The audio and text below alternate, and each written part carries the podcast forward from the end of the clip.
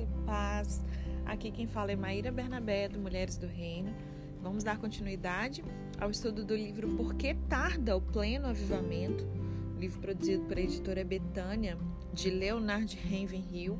E nós estamos falando sobre precisarmos de unção nos púlpitos e ação nos bancos, né? Um bom estímulo para nossa alma seria nós permanecermos trementes na presença desse Deus santo. Estávamos falando sobre o atributo de Deus, a santidade, né? Deus é santo. E nós temos essa consciência da presença, entendendo esse caráter dele todos os dias antes da gente assim levantar da cama, antes de você sair para o trabalho. Aquele que teme a Deus não teme os homens. O que se ajoelha diante de Deus não se curva em nenhuma situação. Se tivéssemos diariamente uma visão desse Deus Santo, nós iríamos nos sentir deslumbrados diante dessa Sua onipresença, extasiados ante a Sua onipotência e silenciosos diante da Sua onisciência, quebrantados diante dessa Sua santidade. E aí, essa santidade dele seria, se tornaria a nossa. A maior vergonha dos nossos dias é que a santidade que tanto ensinamos é anulada pela impiedade do nosso viver. Anota essa daí. Que essa verdade não seja uma verdade na minha e na sua vida. Um pastor de vida santa, ele se torna um instrumento poderosíssimo nas mãos de Deus, disse Robert Murray McShine. Só que eu diria mais: um cristão independente não precisa ser um pastor. Né? É muito fácil cobrar somente da liderança, cobrar somente daquele que tem o chamado pastoral, mas isso é uma responsabilidade de todo filho de Deus. Então, que a santidade que nós é, ensinamos não seja anulada pela impiedade do nosso viver. Que a nossa vida santa seja um instrumento poderosíssimo nas mãos de Deus. Nós estávamos falando ontem, né? Da experiência de Isaías ali no capítulo 6, não é isso? Deixa eu ver aqui. Isaías 6, de 1 a 9, eu acho que recomendei que a gente lesse. Cadê Jesus? Sumiu, gente. O texto, anotei aqui. Isaías, isso mesmo, Isaías 6, verso 1 a 9, né? É, e antes de Isaías passar por essa experiência, que foi descrita no capítulo 6 do livro, né, que ele escreveu, ele antes disso ele proferiu ali uma série de ais, né, para diversas pessoas. Mas naquele momento é, ele viu a si mesmo. Uma coisa é quando nós somos, né, quem tem o chamado profético, ministério, ofício, o dom ministerial de profeta, uma coisa é você ser usado para as pessoas, né? Para profetizar na vida de alguém, para exortar alguém. E outra coisa é quando o Senhor faz isso com você. Então ali ele tinha proferido uma série de ais para vários, ai daqui, ai, ai, ai daqui. E nesse momento, na experiência de Isaías 6, ele viu a ele mesmo ele disse: ai de mim Sou eu, sou eu mesmo, Senhor, que está precisando de oração.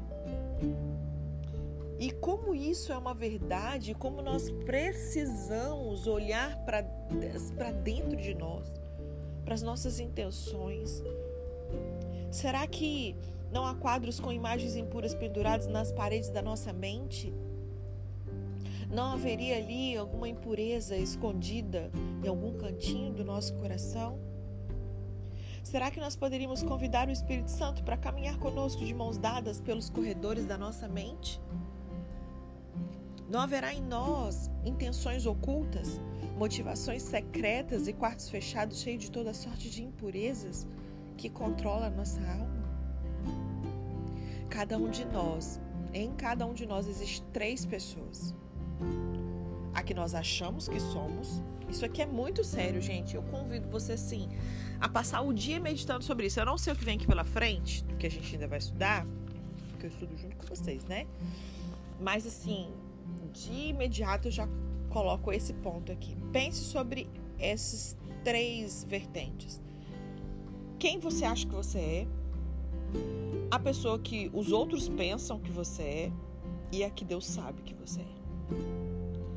Então, existem três pessoas em nós: a que nós achamos que nós somos, a que os outros pensam que somos e a que Deus sabe que nós somos. Geralmente, nós somos muito condescendentes com nós mesmos e o contrário, né, por demais rigorosos com os outros, a não ser quando nós estamos buscando intensamente a verdadeira vitória espiritual. O eu, ele ama o eu, embora ele se diga respeito, né, que pela graça de Deus, conforme São Geraldo Magela dizia, ele amava todas as pessoas, menos o próprio Geraldo Magela. Que exemplo para mim, para você. Mas na maioria das vezes nós escondemos de nós mesmos o nosso verdadeiro ser, para que não fiquemos enjoados ante a realidade. Ontem eu estava acompanhando uma mensagem né, de uma, uma profissional que eu conheço, e aí ela comentando sobre as mentoradas dela e uma situação, ela falou assim, gente, as pessoas mentem para mim todos os dias. E ela deu exemplo assim, quando eu pergunto para alguém o que a pessoa quer, a pessoa fala assim, ah, eu não sei o que eu quero. Ela falou assim: isso é uma mentira, na verdade, e cabe muito com isso aqui. Porque nós escondemos de nós mesmos essa realidade ou aquilo que é verdadeiro. Por quê? A pessoa prefere falar que ela não sabe o que quer, por quê? Quando ela define, ela expõe, ela fala, se compromete, eu quero isso, ela só tem duas opções. Ou ela vai ter que fazer algo para conseguir chegar nesse objetivo, então ela vai precisar se mover, vai precisar sair da inércia. Ou se ela não está disposta a se mover, ela vai ter que arrumar desculpas para não chegar lá. Né? Então é muito mais fácil você falar que não sabe. Então é mais fácil você mentir para você mesmo. Não encarar a realidade, esconder de você mesmo seu verdadeiro ser, para que você não fique aí diante dessa sua realidade. Vamos pedir a Deus que o seu penetrante olhar localize esse corrupto, impuro, e mal cheiroso ego, para que ele seja arrancado de mim de você. Romanos 6,6 crucificado com ele nós fomos. Para quê? Para que não servamos o, peca o pecado como escravo. Não adianta dar outros nomes ao pecado. Pecado continua sendo pecado. Obviamente que existem consequências diferentes, mas pecado é pecado. Algumas pessoas se justificam. Ah, aquele ali tem um gênio do cão. O que eu tenho é ira justa. Ele tem um gênio difícil, eu não. A minha ira é de justiça. Ele é super, ela é super sensível, mas eu sou irritável porque eu tenho problema nos nervos. É porque eu sou sanguínea e colérica. A minha desculpa é essa. Ah, fulano é ambicioso demais. Eu tô apenas ampliando os meus negócios. Ah, fulano é teimoso. Eu não, eu tenho convicções firmes. Fulana é muito orgulhosa. Eu é porque eu tenho um gosto muito apurado. É muito fácil a gente encontrar justificativa para todos os tipos de pecado. É só a gente querer. Mas quando o Espírito Santo nos sonda o coração e conhece o que vai em nós, ele não passa a mão na nossa cabeça nem tampouco nos lesa. Jesus, lá em Marcos 10, ele pergunta para o cego, né? Que queres que eu te faça? Pergunta óbvia, né? E o cego responde no verso 51 para Jesus: Mestre, que eu torne a ver. Que você hoje nós possamos fazer esse pedido para Jesus. E esteja disposta a ouvir a resposta, né? Porque tem isso também. Às vezes a pessoa pergunta algo e quando você vai responder e você responde diferente do que ela esperava ouvir, a pessoa não gosta da resposta. Só que nós precisamos estar dispostas a ouvir a verdade dele.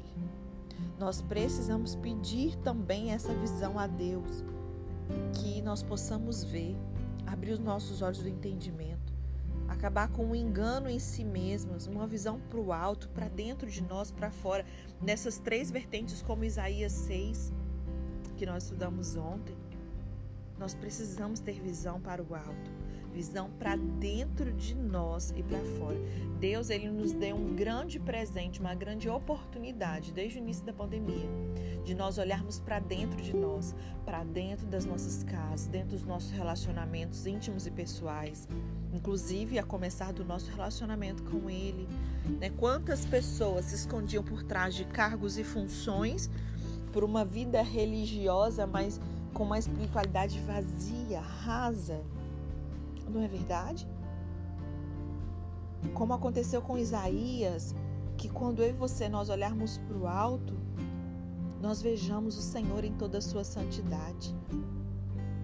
Ao olharmos para dentro de nós, nós possamos ver exatamente como somos e enxergar a nossa necessidade de purificação, de poder, de graça, de amor, de mudança, de transformação.